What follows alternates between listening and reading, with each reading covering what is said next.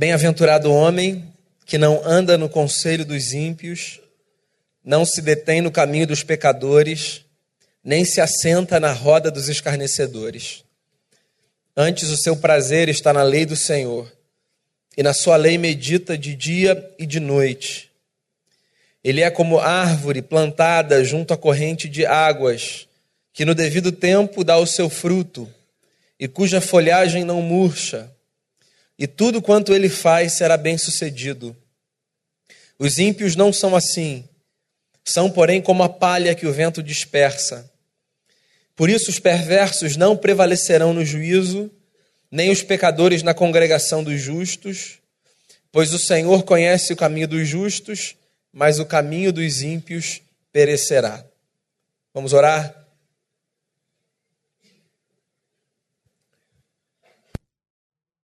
Eu te dar graças nessa noite pelo privilégio de nos reunirmos em torno da tua palavra. Graças pelo privilégio de ouvirmos e pela fé que temos opera em nós, nós somos incapazes de operar por nós mesmos. Que o fruto da vida de Deus seja gerado dentro de nós nessa noite, mais uma vez. E que a tua palavra seja a semente lançada em cada coração, para que a gente receba da tua graça, da tua verdade, da tua virtude. Que os nossos corações estejam abertos, que os nossos ouvidos estejam atentos e que a tua palavra ecoe dentro de nós como um recado dos céus como uma inspiração e como instrução para que a nossa jornada seja como a jornada do justo. Abençoe quem fala e quem ouve, quem nos ouvirá em algum momento, que a tua palavra cumpra no coração de cada um o propósito para o qual foi destinada. É assim que eu oro pedindo perdão pelos nossos pecados, em nome de Jesus, o nosso Senhor. Amém. Amém. Eu imagino que você já tenha ouvido frases como: crente que é crente de verdade não se mistura com o mundo, ou alguém dizendo que nós que somos crentes precisamos viver separados, ou alguém dizendo que nós que somos crentes não somos dessa terra, frases desse tipo. E, particularmente, eu não tenho nenhuma dificuldade com essas frases, desde que elas sejam devidamente explicadas, né? Por exemplo, do que, que a gente está falando quando a gente diz que crente não se mistura com o mundo? Do que, que a gente está falando quando a gente diz que nós devemos nos separar? Ou quando a gente fala, por exemplo, que nós não somos dessa terra, que a nossa pátria não está aqui, da onde a gente é? Que discurso é esse? O Salmo primeiro é, na minha leitura, um dos salmos mais belos do saltério bíblico. Eu não sei se você sabe, o livro dos Salmos nada mais é do que um compilado de canções e orações do povo hebreu. Então, os judeus registraram algumas das suas orações e das suas canções para que elas fossem perpetuadas, para que elas fossem transmitidas às futuras gerações. E nós temos o privilégio de ter 150 canções e orações à nossa disposição. Talvez você não tenha parado para pensar nisso, mas a disposição dos salmos não está da forma que está por uma questão aleatória. Quando os leitores dos salmos, lá no mundo antigo, se deparavam com as palavras dos salmistas, eles não se deparavam com um livro como o que nós temos nas mãos, ou com um texto que aparece num aplicativo de celular ou do que quer que seja. Um rolo era lido. Se você quisesse chegar no Salmo 110, você tinha de virar muito pedaço do rolo. E o Salmo 1, obviamente, era a primeira oração com a qual os servos de Deus se deparavam quando pegavam no templo o rolo do livro dos Salmos. Isso é intencional. Eu tenho a sensação de que o Salmo primeiro foi colocado como Salmo primeiro porque quem quer que pegasse aquele livro, o livro dos Salmos, tinha de se deparar com as palavras do salmista, a tradição chama o rei Davi, o autor desse salmo. E que palavras são essas? São palavras que falam sobre os dois únicos caminhos possíveis de serem trilhados nessa vida. Então, em suma, essa oração ou essa canção é uma oração que nos faz lembrar que nessa vida só existem dois caminhos possíveis a mim e a você: o caminho da justiça e o caminho da impiedade. Ou eu vivo como um homem justo, ou eu vivo como um homem ímpio. E Davi, o grande rei de Israel, resolve começar a sua oração falando sobre o caminho do justo. E ele resolve chamar o caminho do justo de o caminho da bem-aventurança.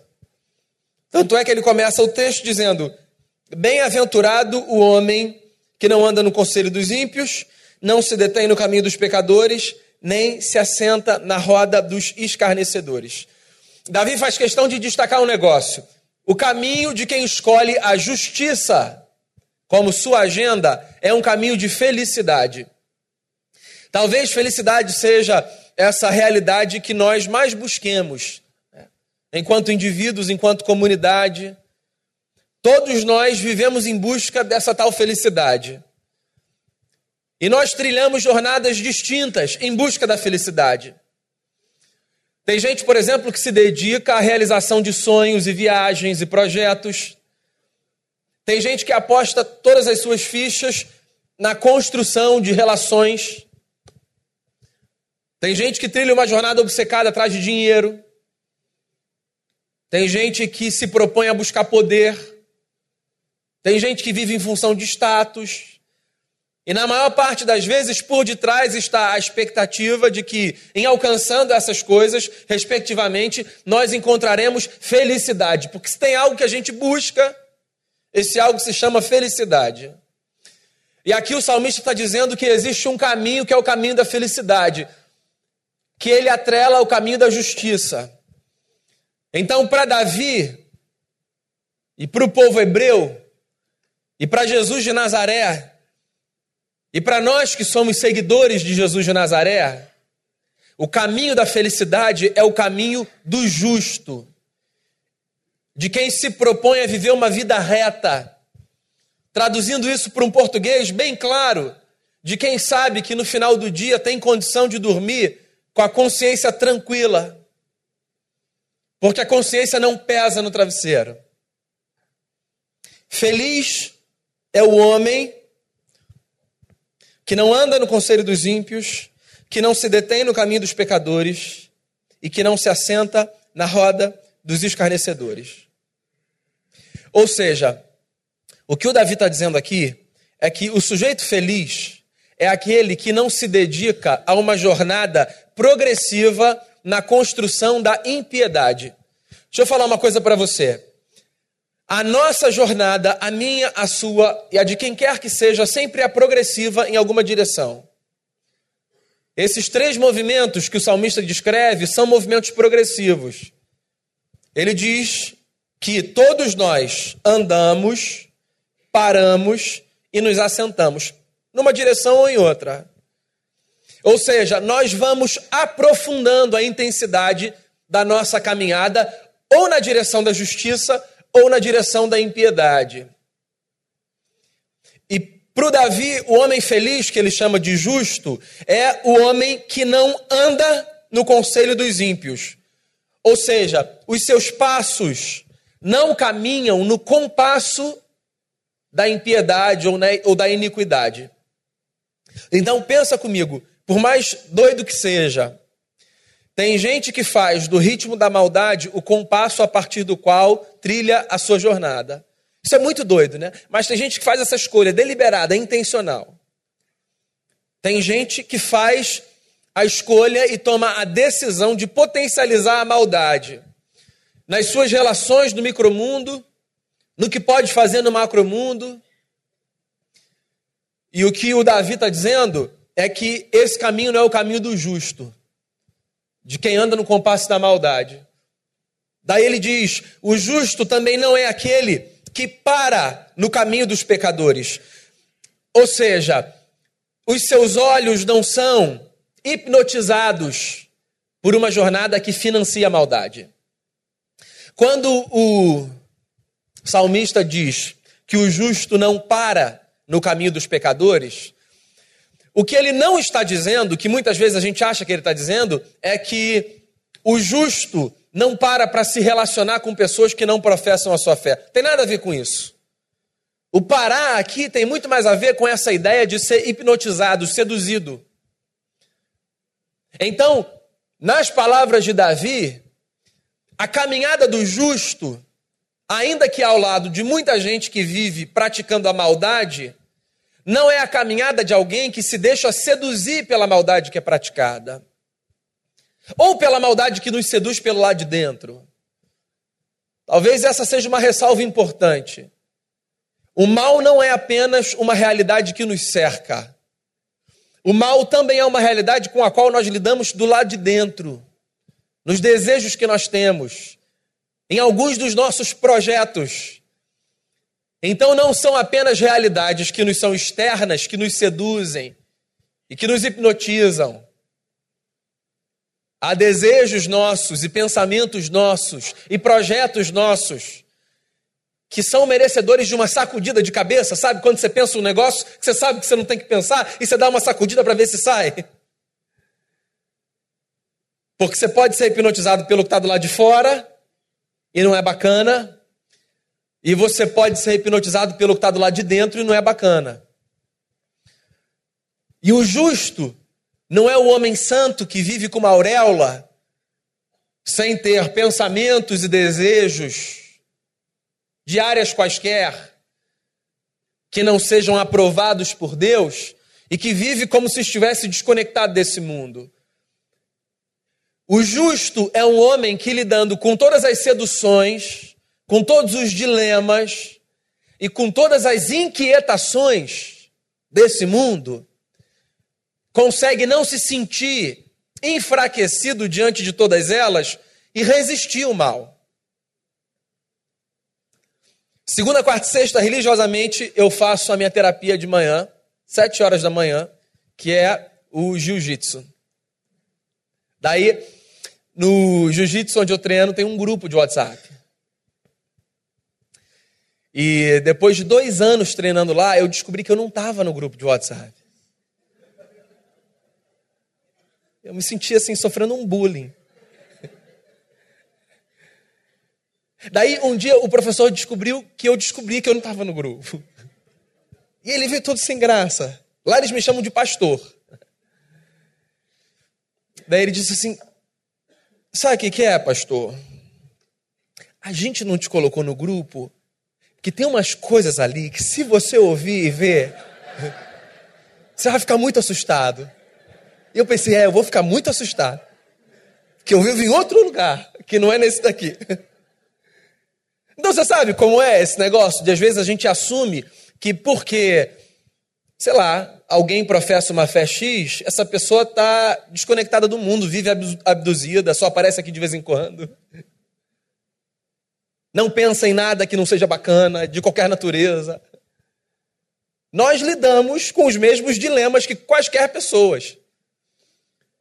E a diferença talvez esteja, ou pelo menos deva estar, na escolha que a gente faz de não permitir que o caminho dos pecadores, a jornada da maldade, nos hipnotize, a ponto de parecer a mim e a você mais bela do que a jornada da justiça.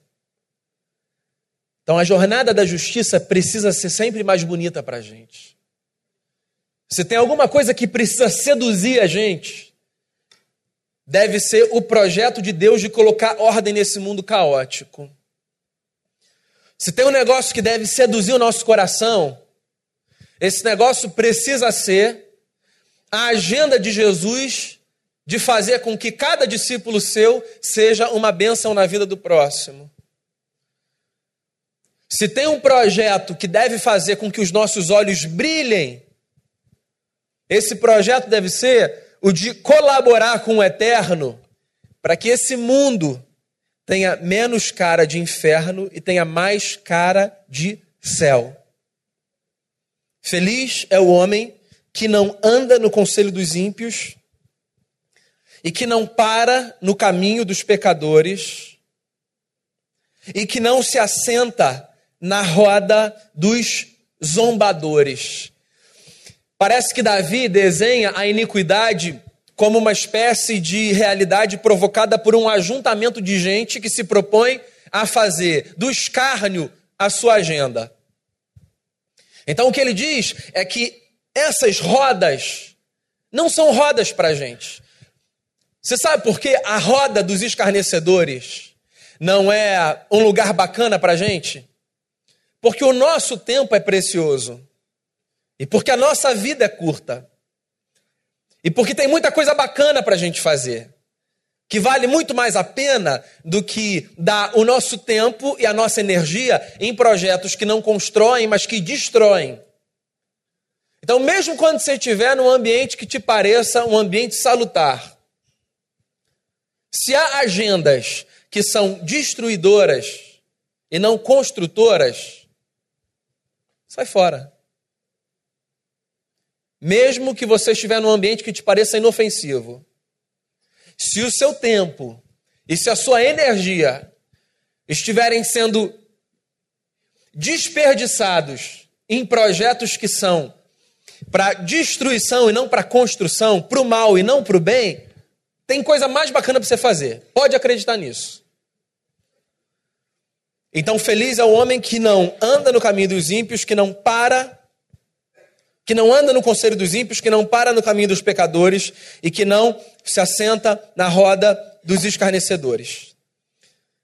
Daí o Davi continua o salmo e ele fala sobre o prazer do justo. E o que ele diz é que o prazer do justo está na lei do Senhor, e que na lei do Senhor o justo medita de dia e de noite. Então, duas coisas aqui. O justo descobre no Evangelho de Cristo a sua fonte de prazer e de satisfação, e o justo faz do Evangelho de Cristo o seu ponto de reflexão. O seu prazer está na lei do Senhor, e na lei do Senhor ele medita de dia e de noite. Você sabe o que o Davi não está falando aqui? Que o justo é um homem que faz da Bíblia Sagrada o único livro que ele lê. Não é isso que o salmista está falando. O que o salmista está dizendo é que, mesmo lendo tudo que a gente puder ler, e mesmo cada um se inteirando com tudo que puder se inteirar, se tem um referencial que deve nortear a nossa leitura crítica da realidade, esse referencial é a palavra de Deus. Tem uma frase do John Stott que você já me viu citar aqui diversas vezes, que eu acho genial. Ele diz assim: Mente bíblica não é aquela capaz de citar versículos, mas aquela capaz de raciocinar dentro dos parâmetros das Escrituras. Ou seja, eu não me revelo um profundo conhecedor da Bíblia quando eu sou capaz de citar textos. Inclusive, quando Mateus, o evangelista, narra a experiência da tentação de Jesus com o diabo, o que ele faz é mostrar que o diabo, quando aparece para tentar Jesus no deserto, faz isso citando a palavra. Porque a citação da palavra não torna de mim um conhecedor vivencial da palavra. Agora, a mente que raciocina dentro dos parâmetros dos evangelhos revela que de fato eu sou um conhecedor vivencial da palavra. Então não tem a ver com ler a Bíblia de dia e de noite, ininterruptamente, como se em fazendo isso você estivesse protegendo a sua mente das notícias muito assustadoras desse mundo. Talvez Calbart tenha sido o maior teólogo do século passado. Uma vez perguntaram a ele como ele preparava as suas mensagens. A resposta dele foi: com a Bíblia em uma das minhas mãos e o jornal do dia na outra. Ou seja, eu preciso ter diante de mim aquilo que dos céus me é dado, e eu preciso ter consciência de tudo o que acontece. E eu preciso ter diante de mim aquilo que dos céus me é dado para que, entendo consciência de tudo aquilo que acontece, eu não morra de desgosto nem surte. Porque o mundo é cruel, você sabe disso, né? E o que, que faz a gente continuar caminhando no mundo cruel? A referência que a gente tem da palavra de Deus, que nos traz esperança, que nos confronta, que nos traz vida, que lança luz sobre a nossa caminhada.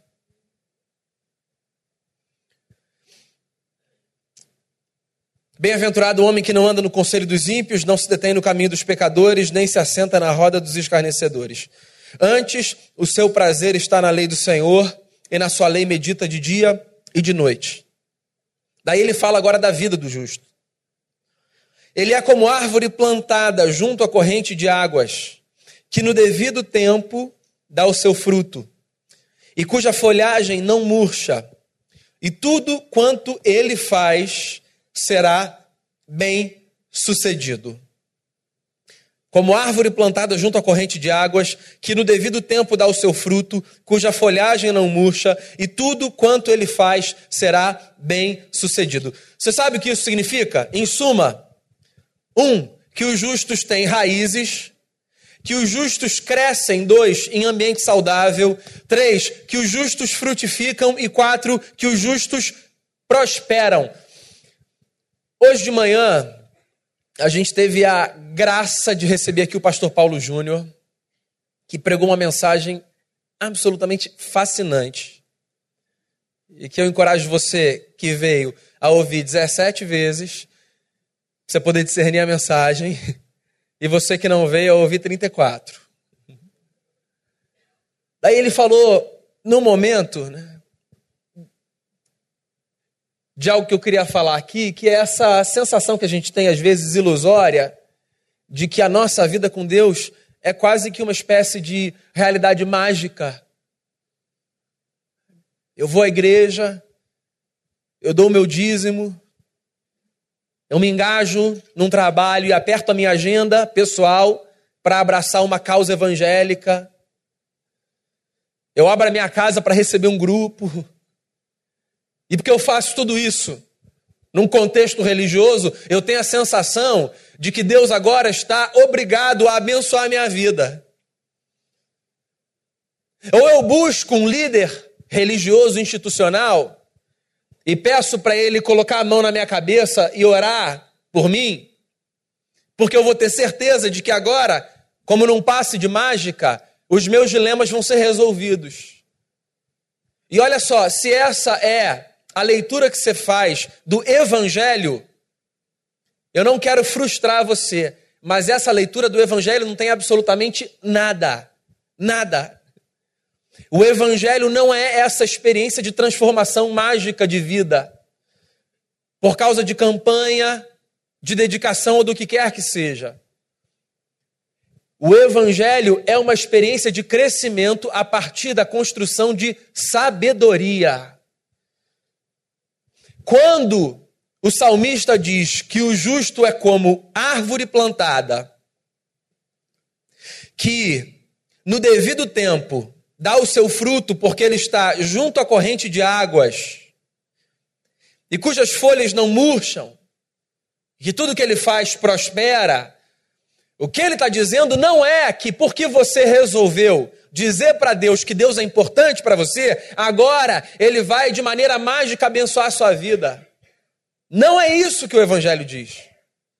O que o salmista está dizendo é que quem procura viver o caminho da justiça, fazer o bem e trilhar uma vida cheia de sabedoria, colhe frutos frutos de vida. Agora, é claro que é muito mais fácil e muito mais interessante acreditar que a sua vida vai mudar quando você vier aqui para alguém fazer uma oração, do que que a sua vida vai mudar quando você fizer esforço para mudar o que precisa ser mudado na sua vida. É muito mais fácil. Não é? Muito mais fácil eu achar que as coisas vão entrar no lugar porque alguém uniu a sua fé, que geralmente é essa força que a gente faz quando fecha o olho e faz uma cara. A sua.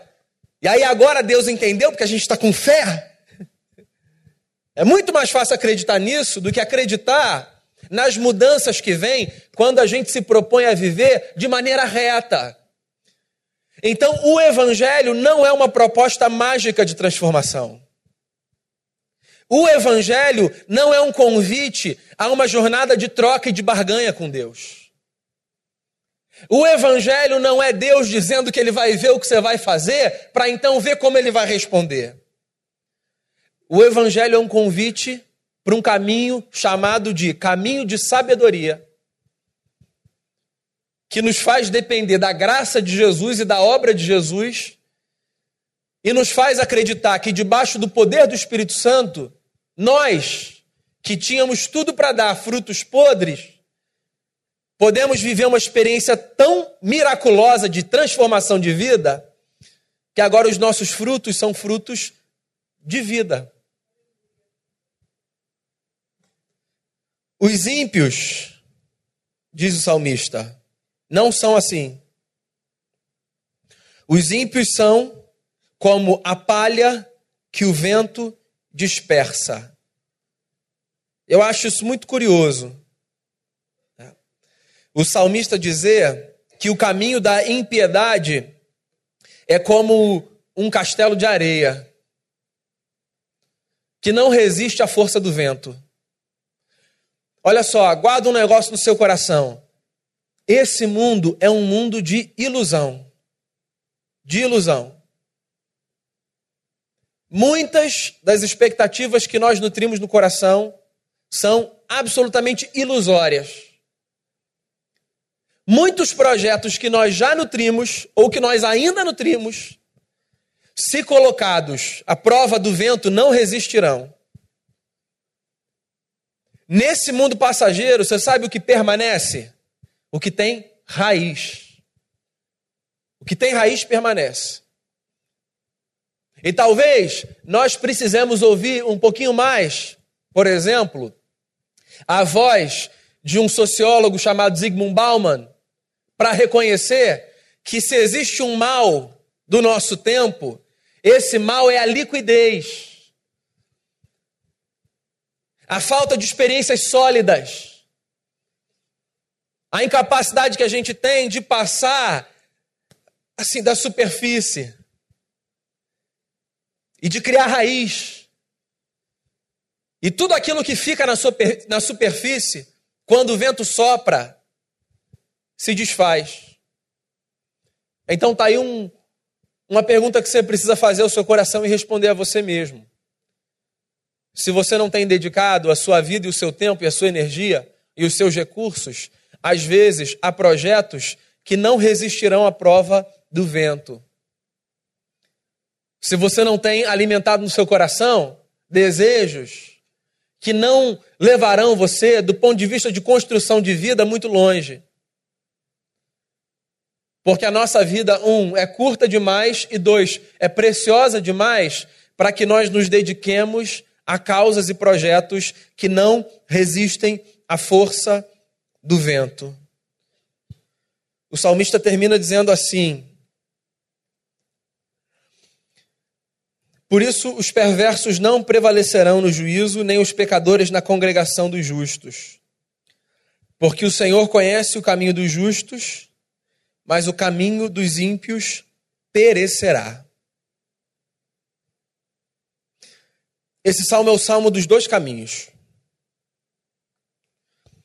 o caminho da justiça e o caminho da impiedade. Dois caminhos, mas olha só, uma única estrada. Lembra no começo da nossa conversa, quando eu disse a você que provavelmente você já ouviu, como eu já ouvi algumas vezes, pessoas dizendo: nós precisamos nos separar desse mundo, nós não somos daqui. A nossa vida precisa ser uma vida separada do que quer que haja. Às vezes a escolha evangélica é tão tola, você me permita, que ela faz a gente acreditar que a forma certa de viver é procurando uma estrada diferente para a gente trilhar o nosso caminho. A estrada já está posta.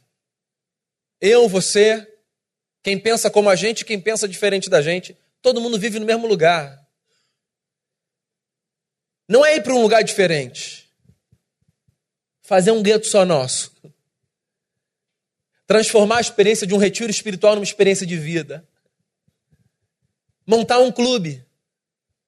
Não é isso. É seguir a estrada, fazendo na mesma estrada um outro caminho. Porque tem uma coisa que eu não sei se você já percebeu. A estrada está posta, mas o nosso caminho quem faz é a gente. Então, da sua casa para a igreja, a estrada está posta. Mas como você vai sair de lá e dirigir até aqui? Como você vai sair de lá e conversar com quem está do seu lado até aqui? Depende de você. Da sua casa para o seu trabalho, a mesma coisa. A estrada está posta. E por ela passam milhares de outras pessoas. Mas o seu caminho quem faz é você. Porque na história que Jesus contou, a parábola do bom samaritano, o que ele disse do levita e do sacerdote foi exatamente isso. Ele não disse, eles pegaram outra estrada. O que Jesus disse foi: eles escolheram outro caminho, que foi o de não se envolver. Então fica a mim e a você a pergunta: como é que a gente vai caminhar? Como um justo ou como um ímpio? Você sabe o que eu acho mais bonito nesse salmo, e com isso eu fecho? É que justamente o salmo, que é chamado pelos estudiosos de o salmo dos dois caminhos, é o salmo em que o caminho do justo é comparado a uma árvore. Parece não fazer muito sentido, né? Porque caminho naturalmente é algo dinâmico. E a árvore é uma realidade estática, num certo sentido. Parece que o salmista tem um ponto.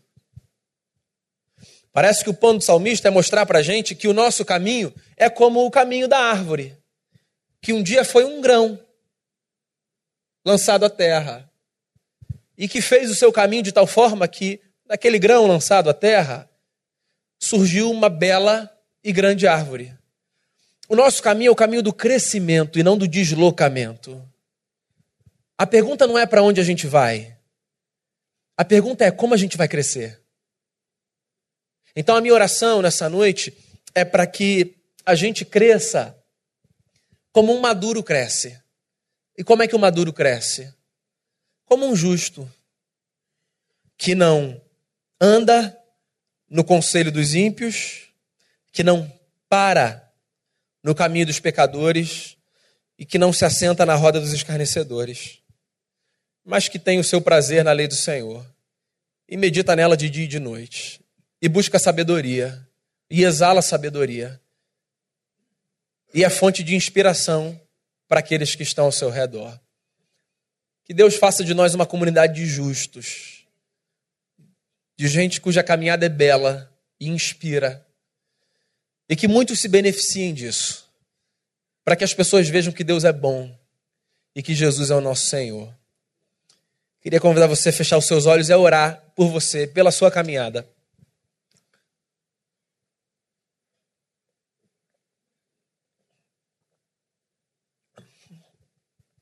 Queria encorajar você a orar pela sua família, pela sua casa.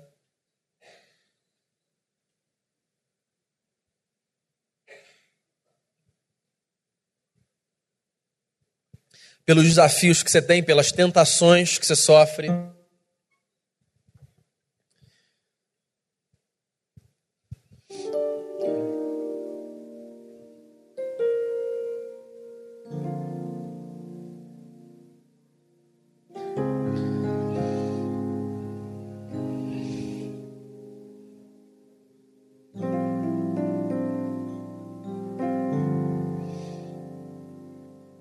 E queria que você convidasse Deus para que Ele seja o seu sábio conselheiro, que a sua jornada seja reconhecida como a jornada de um sábio.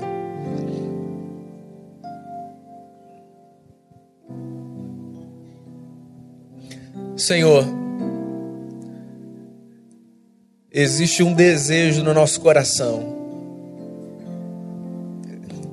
O nosso desejo é o de sermos uma comunidade de justos, de gente que faz da agenda do Senhor a nossa agenda, de gente que se dedica a projetos que resistem à prova do vento, de gente que se engaja em causas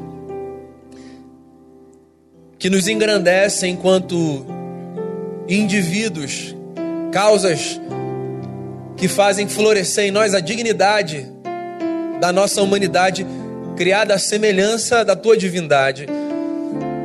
Que as nossas causas não sejam causas que diminuam o próximo, pelo contrário, que sejam causas que levem o próximo a perceber que ele é amado por Deus, que ele é filho do mesmo Deus a quem nós chamamos de Pai, o Deus do nosso Senhor e Salvador Jesus Cristo.